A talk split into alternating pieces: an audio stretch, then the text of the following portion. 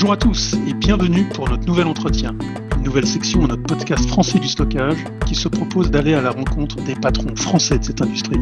J'animerai cette discussion avec mon partenaire Johan Castillo. Bonjour Johan. Bonjour Philippe. Ce format, démarré récemment, va nous permettre de faire le tour d'une société, de sa stratégie et d'un marché grâce à un dialogue direct avec le dirigeant d'un acteur qui compte. Et aujourd'hui, pour cette édition, nous accueillons avec grand plaisir Richard Zeck, directeur IMIA de Wasabi Technologies. Bonjour Richard. Bonjour Philippe, bonjour Johan. Tout d'abord, Richard, puisque Wasabi euh, est un acteur assez récent, je crois qu'il a été créé en 2017 et récent surtout en Europe, Peux-tu faire un point avec nous sur, euh, sur Wasabi, euh, sur son histoire, sur, on va dire, les, et, partager avec nous les quelques chiffres clés à retenir pour, la France, l'Europe et, le monde? Alors, tout d'abord, Wasabi a été créé en fait en 2015, par, et pas exactement 2017, mais par les deux fondateurs euh, d'une société qu'ils avaient créée auparavant qui s'appelle Carbonite. Donc, les deux fondateurs, euh, David Fine et Jeff Flowers, sont respectivement CEO et CTO de, Wasabi. Donc, la société a été créée en 2015 et le service a été lancé en 2017. Notre métier, c'est de fournir des solutions de stockage euh, cloud, on verra. On a à peu près levé 110 millions de dollars à ce jour. On a 130 personnes au niveau mondial. Et euh, j'allais dire qu'on a une croissance euh, assez soutenue depuis que nous avons lancé le service, hein, depuis 2017, puisque nous avons à peu près 20 000 clients dans le monde et à peu près 200 pétas de, de stockage déployés sur trois continents. Donc on a démarré l'Europe en 2019 et on a une quinzaine de personnes euh, en Europe actuellement. Donc on comprend, Richard, que Wasabi se positionne sur, euh, sur le marché du, euh, du cloud public, hein, du stockage en cloud public, avec une offre qui se rapproche ou est équivalente euh, de S3, de Amazon S3, qui effectivement sert un peu de référence et en tout cas de maître étalon dans cette partie-là, puisque c'est l'inventeur hein, de, de, de, S3. Est-ce que tu peux revenir un petit peu sur bah, les différences euh, entre l'offre de, cloud storage euh, Wasabi et, euh, Amazon S3 Qu'est-ce qui fait qu'un client va, peut-être plus choisir votre offre que, que celle de Amazon? Je dirais que la, réponse simple, c'est qu'il n'y a pas de différence, sauf le prix. J'allais dire que le prix aujourd'hui est un élément qui est un élément majeur. On est cinq fois moins cher qu'Amazon et on a un stockage qui effectivement est 100% compatible avec le protocole utilisé par Amazon pour accéder à son stockage objet. Donc ça rend en fait Wasabi compatible avec euh, l'ensemble de la base installée des applications qui fonctionnent avec Amazon. D'un point de vue technique, il n'y a pas de réelle différence et donc cette différence, on va la mesurer sur l'usage, pas vraiment sur l'aspect technique. Alors justement, euh, Richard, moi j'avais une question également euh, pour prolonger peut-être euh, ce que ce que te as posé comme question Philippe juste avant.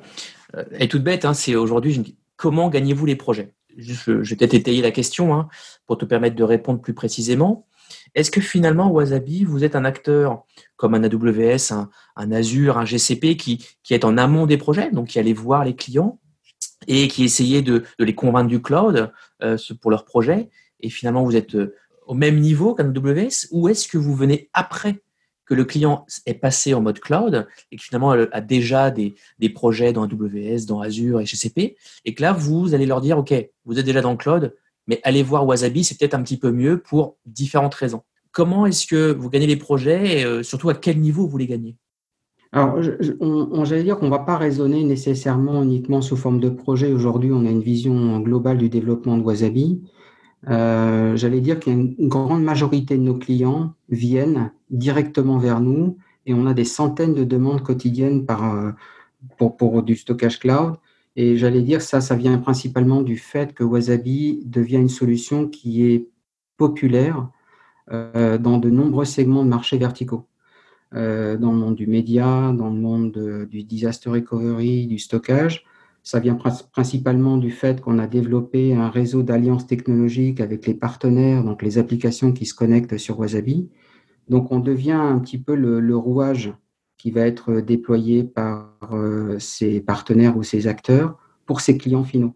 D'un point de vue des clients, en fait, j'allais dire qu'il y a les clients qui vont nous voir comme des acteurs qui leur permettent de faire le pas vers le cloud. Donc, on est réellement pour ces clients euh, le premier pas vers le cloud, ils commencent par développer euh, une solution qui va euh, permettre de stocker leurs données critiques ou des données d'archives dans le cloud. Il y a aussi des clients qui nous perçoivent comme une alternative au GAFA. Il y a une tendance actuelle d'avoir une fronde, j'allais dire, ou une résistance face au GAFA et surtout à multiplier le nombre des fournisseurs. Mais j'allais dire qu'au final, ce qui va faire vraiment la décision pour un client de passer sur Wasabi, c'est bien sûr le fait que euh, notre équipe est présente, que, nous parlons à nos partenaires, mais le client final va décider surtout par rapport au prix. Et pour donner un ordre d'idée, euh, un péta de stockage sur Amazon euh, S3, par exemple, ça coûte à peu près 500 000 dollars par an. Sur Wasabi, ça coûte environ 70 000. Donc on a une différence de 400 000 dollars qui, est, qui génère une demande, en tout cas un intérêt vis-à-vis -vis de la solution de Wasabi, euh, parce que ça représente des économies qui peuvent être considérables pour certains clients. Donc j'allais dire que l'approche projet, euh, on l'a sur des gros projets, mais une grande partie, une grande majorité de nos, nos, projets sont traités par les partenaires qui, eux, sont impliqués dans des solutions plus complexes. Ils viennent vers nous pour nous insérer dans la solution qu'ils ont proposée à leurs clients en s'appuyant sur l'économie qui va être réalisée par ces clients en utilisant du stockage de type Wasabi. Donc voilà un petit peu comment on, travaille au quotidien. Alors évidemment, on va parler de projet lorsqu'on adresse des, clients qui sont euh, des gros clients qui stockent euh, plusieurs dizaines de pétas euh, d'archives. Et là, effectivement, on a une relation avec le client qui est un peu, un peu particulière. Mais j'allais dire que la grande majorité de nos clients vont osciller entre 100 Tera et, et 1 péta en moyenne. Alors justement, euh, si, on prolonge un petit peu ma question euh, et puis ta réponse, j'aimerais faire un petit zoom sur ce que tu as dit. Les gens viennent vers, vers Wasabi pour consommer finalement euh, votre service, vos services. Vous avez également des partenariats technologiques. Et donc, est-ce que tu peux préciser un petit peu finalement le mode de revente? Est-ce que vous passez par des, des revendeurs, c'est-à-dire des partenaires, mais des, partenaires qui vont intégrer, qui vont aider accompagner les clients, ou est-ce que c'est exclusivement en vente directe ou en, euh, si j'ose dire, je ne sais pas si c'est le mot OEM, avec des partenaires technologiques. Consommation aussi via votre site internet? Voilà, je me connecte, j'ai mon compte, je consomme, boum, euh, j'ai mon accès. Comment ça se passe si on fait un petit peu plus un zoom là-dessus? Alors, euh, notre marché, en tout cas en Europe, est principalement adressé à travers les partenaires. Donc, on a une approche indirecte à 98%. Il y a la possibilité d'acheter du wasabi sur notre site directement sur notre site avec la contrainte de payer avec sa carte bleue. Donc là, c'est surtout des clients qui ont des besoins euh, personnels de stockage de 1 Tera et qui vont utiliser leur carte bleue pour acheter sur notre site. Globalement, au niveau de Wasabi en Europe, mais aussi aux États-Unis, la stratégie est une stratégie de vente indirecte. Euh, en Europe, pour euh, donner une idée, en l'espace d'une année, puisqu'on est présent depuis 2019 en Europe, on a euh, signé avec plus de 350 partenaires VAR et MSP. Donc, on travaille surtout avec des, des, vendeurs à, valeur ajoutée ou des service providers qui veulent intégrer Wasabi euh, dans leur offre cloud. Donc, ça, c'est tout à fait possible. Et euh, j'allais dire que ces partenaires et ces revendeurs MSP vont eux-mêmes adresser les clients. Donc, on a une équipe commerciale euh, européenne euh, qui va servir de support euh, commercial pour ses partenaires, va éventuellement faire des actions de, présentation auprès des clients. Les partenaires technologiques, eux, sont vus comme des acteurs avec lesquels nous faisons de la promotion de Wasabi. Donc, si on, peut parler de Vim, par exemple, Vim est un de nos partenaires technologiques. Nous faisons des webinaires avec Vim, nous, organisons, nous organisons des sessions avec Vim pour justement euh, expliquer la complémentarité de Vim avec Wasabi. Donc principalement un marché qui est adressé à travers le channel et qui grossit euh, très très rapidement puisque la quasi-totalité des partenaires aujourd'hui en Europe s'intéressent euh, à la solution Wasabi. Ok, merci, merci beaucoup Richard. Est-ce que tu peux également faire un, petit zoom sur la France plus particulièrement vis-à-vis de vos, je sais pas, vos plus gros partenariats technologiques? Tu as cité Vim, je suppose que vous travaillez avec Vim en France. Est-ce qu'il y en a d'autres? Est-ce qu'il y a justement des focus particuliers?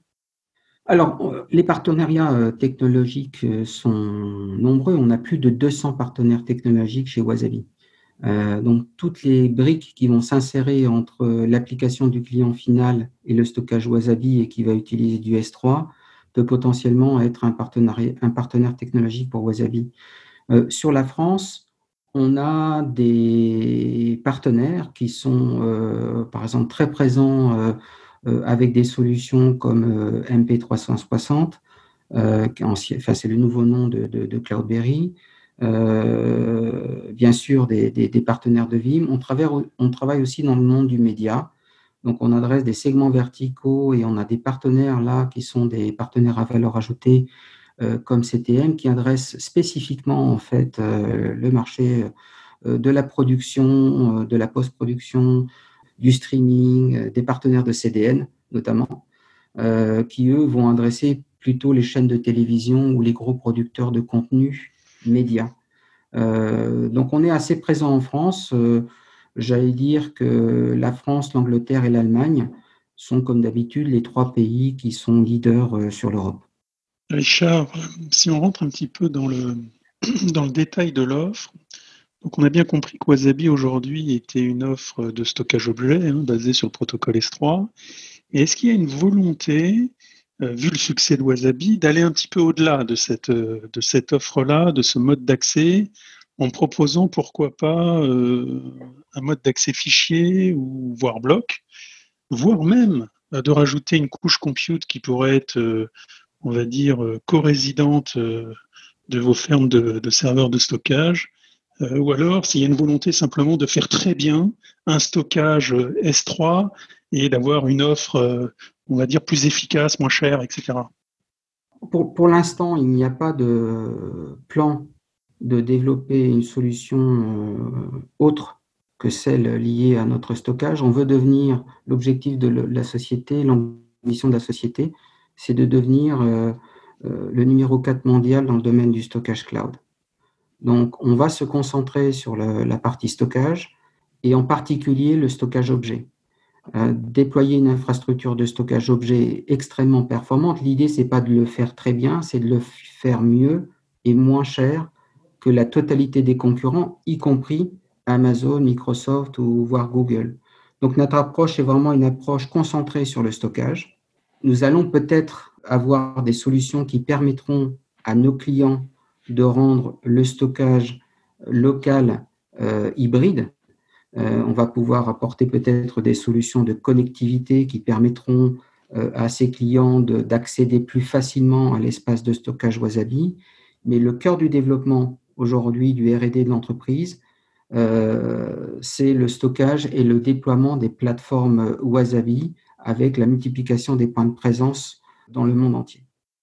Alors justement, euh, puisqu'on a vu que l'offre se, concentrait sur le stockage S3 et de le faire mieux, même si tout peut être mieux fait, bon, il reste que euh, c'est quand même Amazon qui, on va dire, euh, drive son protocole d'accès. Wasabi repose sur, en tout cas propose un niveau de, persistance de données, ce qu'on appelle dans le, dans le stockage objet la durabilité, très très élevé. Hein. on parle de 11, 12, voire 13, 9. Euh, et donc, ça s'appuie sur des techniques d'Erasure Coding. Est-ce que tu peux nous détailler un petit peu comment ça marche, que ce soit sur un site ou même euh, potentiellement entre les sites? Nous, on a une approche effectivement qui utilise des algorithmes qui existent, hein, sur lesquels on peut se documenter, qui s'appelle l'Erasure Coding.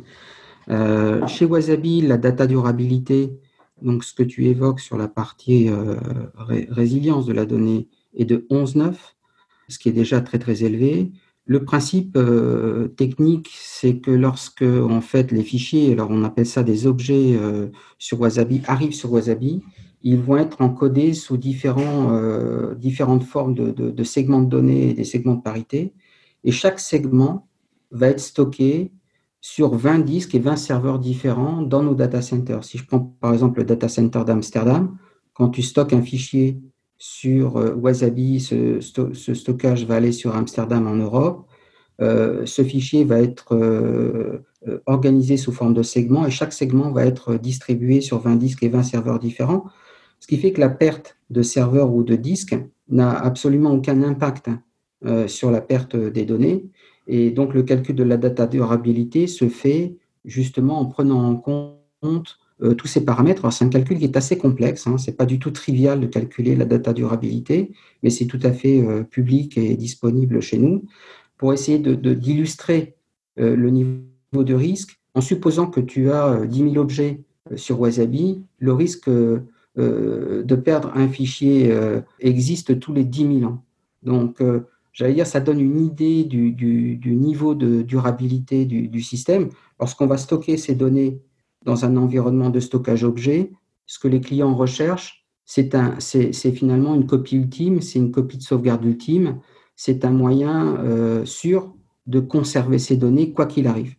Donc, on ne fait pas de razor coding euh, entre les data centers, puisqu'il y a des problèmes de réglementation euh, liés au déplacement des données euh, entre différents lieux physiques et cette réglementation va se renforcer notamment en Europe. Donc on a, nous, euh, le, déploiement de l'ère Azure Coding au sein même de chaque data center. Entre nos data centers, on peut éventuellement copier ce qu'on appelle les buckets, qui sont les containers de ces objets. Encore une fois, tout ça, c'est un jargon qui est utilisé dans, le monde de l'objet, que les clients ne connaissent pas forcément, euh, puisque pour eux, en fait, ça se traduit par je fais un drag and drop où j'envoie un stream de données vers un espace qui est accessible à travers mon application qui, elle, va communiquer avec S3.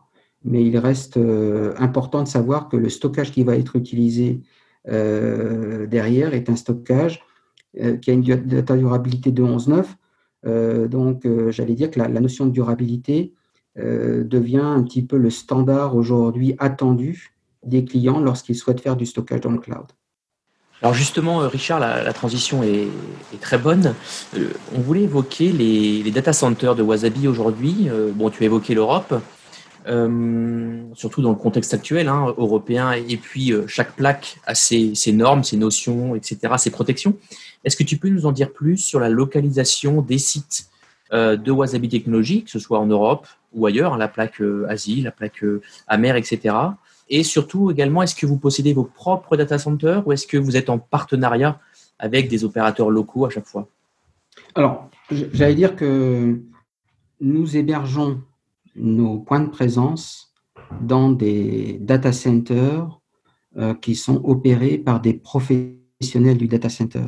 Par exemple, on a une présence euh, en Europe, euh, en Hollande, à Amsterdam, et notre opérateur à Amsterdam est Equinix. Donc, c'est dans le data center d'Equinix que nous allons déployer notre point de présence.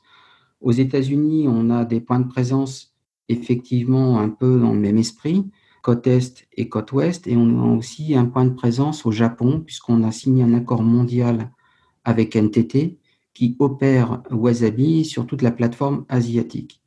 Donc j'allais dire que la responsabilité de gérer un data center est prise par l'opérateur de data center, nous restons un opérateur de stockage.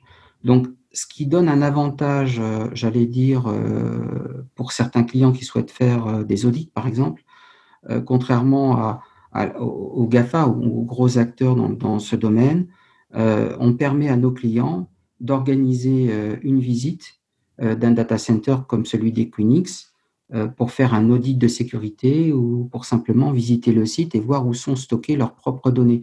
Donc lorsqu'on stocke dans le cloud avec Wasabi, on n'a pas cette notion d'abstraction en fait euh, de la couche matérielle. On peut aller voir où sont stockées les données euh, que l'on va utiliser à travers Wasabi.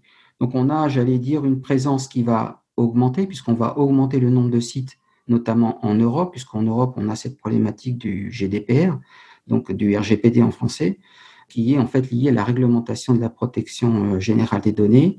Bien entendu, au sein de l'Union européenne, on a des besoins euh, qui sont liés en fait au stockage régionaux ou locaux, que ce soit en France, en Angleterre, en Allemagne ou dans différents pays. Et on va être amené d'ici la fin de l'année à déployer de nouveaux points de présence sur le plan européen pour permettre à des Français de stocker en France, à des Anglais de stocker en Angleterre et des Allemands de stocker en Allemagne. Donc voilà un petit peu le schéma euh, de déploiement de Wasabi aujourd'hui. Très bien, Richard. Je voulais qu'on aborde la partie un peu euh, mode tarifaire, comment tu, comment tu charges, comment les clients payent. Euh, je comprends que Wasabi ne, facture que le stockage et qu'il n'y a pas de coût associé au trafic, si j'ai bien compris. Est-ce que tu peux nous détailler justement comment ce service est, facturé? Est-ce que c'est il y a un mécanisme de seuil? Est-ce qu'il y a une durée minimale? Est-ce qu'il y a une capacité minimale? Euh, comment on peut souscrire? Tu parlais tout à l'heure que c'était simple au travers d'une carte de crédit de le faire en ligne, mais au travers des différents partenariats et d'intégration, il y a peut-être aussi d'autres modes. Alors, on a un tarif qui est extrêmement simple à comprendre et c'est ce qui fait aussi le succès de Wasabi. Euh, généralement, le cloud est, tarifé de façon très complexe. Ce n'est pas notre cas. Euh, notre tarif s'appuie uniquement sur la capacité qui est stockée. Donc, le minimum, c'est 1 terabyte. 1 terabyte qui sera facturé 5,99$ par mois. Euh, nous ne facturons pas en fait le, téléchargement de ces données, donc on peut, on peut télécharger, quand on stocke un Tera, on peut télécharger jusqu'à 1 Tera euh, par mois sans être facturé par Wasabi, ce qui fait que l'usage euh, et la facture est très simple. Vous avez trois lignes, une ligne pour le stockage, et puis ensuite simplement, j'allais dire, les, les, les, capacités supplémentaires que vous allez pouvoir ajouter. Donc, on a deux modes de fonctionnement. Soit on fait du ce qu'on appelle nous le pay-go, c'est-à-dire qu'on ne paye que pour ce qu'on utilise. Euh, si vous utilisez 2 Tera, on va vous facturer euh, deux fois 5,99$. Euh, en revanche, après 1 Tera, on facture au giga. Donc, on va vous facturer 1,1 si vous avez utilisé 1,1 Tera, etc. Donc, toujours de façon très simple, on n'a pas de durée minimale, on n'a pas d'engagement minimum. Euh, dans l'offre de Pego, on peut entrer et sortir euh, facilement. Si vous voulez arrêter le service avec Wasabi, vous ne serez pas facturé pour récupérer les données et les transférer ailleurs ou simplement les récupérer. Euh, si on compare avec Amazon en termes de pricing, on est sur un, pricing, j'allais dire, qui ne, va pas vous mettre dans une situation de locking euh, où finalement récupérer un ou deux pétas euh, de stockage de Wasabi serait euh, exorbitant d'un point de vue financier. Donc, est-ce qu'on a d'autres offres à travers nos partenaires? La réponse est oui. Nos partenaires permettent à nos clients de pouvoir s'engager dans la durée, cette fois, c'est-à-dire c'est d'autres types de contrats avec ce qu'on appelle le, Reserve Storage Capacity, qui est en fait une alternative CAPEX à l'utilisation du cloud. Donc, c'est une forme hybride d'une approche euh, euh, CAPEX dans le cloud. Euh, cela veut dire quoi? Ça veut dire qu'on va pouvoir acheter, par exemple, 100 Tera et s'engager sur trois ans pour bénéficier d'une remise qui peut aller jusqu'à 30% sur le prix global de la capacité. Donc, dans certains cas, ça peut avoir effectivement un avantage. et là, pour le coup, le client ne reçoit qu'une seule facture et ne paye plus rien pendant la durée d'engagement et il paye une seule fois. Donc là, on a une approche assez flexible.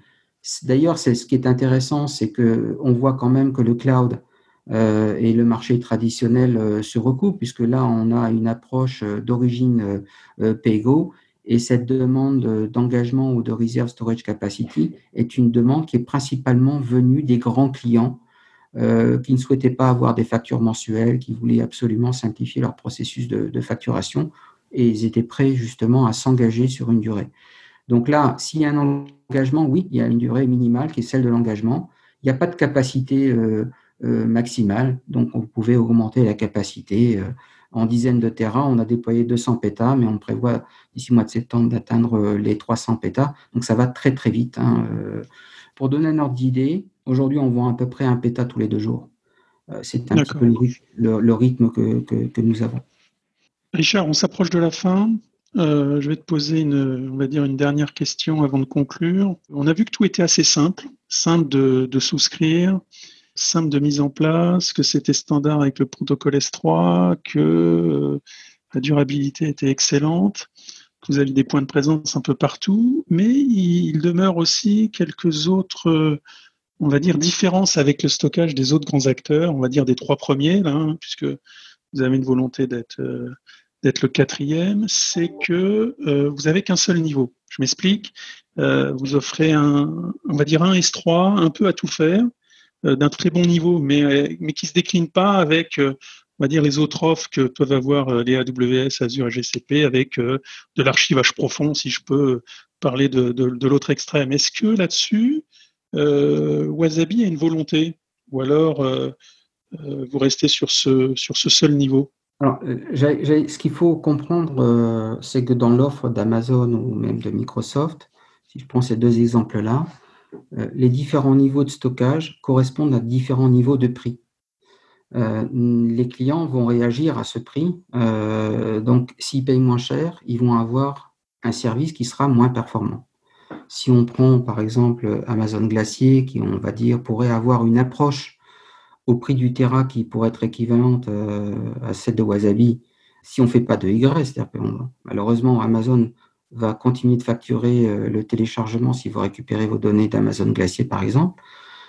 C'est une approche, j'allais dire, qui va euh, faire correspondre un prix à un service. Chez Wasabi, on a fait un choix différent. Ça a été de dire, nous, on va proposer du stockage équivalent au plus haut niveau de stockage d'Amazon. Hein. Pour info, euh, les benches aujourd'hui que nous avons fait euh, démontrent que nous sommes entre 4 et 6 fois plus rapides qu'Amazon. donc le hot storage d'Amazon, j'allais dire, euh, que vous utilisez euh, à 30 dollars le Tera. Euh, donc là, on a un système, nous, de stockage qui est unique. On utilise du disque dur, on n'utilise pas de tape, que ce soit Amazon Glacier ou Microsoft Archive. C'est une technologie tape qui est sous-jacente. On n'utilise pas ce type de technologie chez nous et on n'a qu'un seul niveau et c'est totalement délibéré. Donc notre intention, c'est pas d'utiliser de la tape parce que nos clients souhaitent immédiatement pouvoir accéder à leurs données quand ils le stockent sur Wasabi. En revanche, au niveau du pricing, on a le pricing équivalent Glacier ou Microsoft euh, Archive. Mm-hmm. On a ce niveau de prix. Donc, j'allais dire que c'est ce qui fait aussi la différence entre, entre les gros acteurs et, Wasabi. Et c'est, j'allais dire, notre positionnement qui, qui fait qu'on n'a qu'un seul tiers. Richard, merci. On souhaite te remercier pour, euh, pour avoir pris le temps de ce dialogue avec nous. Là nous apprécions. Merci aussi à, Johan. Merci euh, Philippe et bien sûr merci beaucoup Richard. Nous allons suivre de, près Wasabi sur les prochains mois car l'offre nous paraît euh, effectivement très très intéressante et est assez bien euh, positionnée.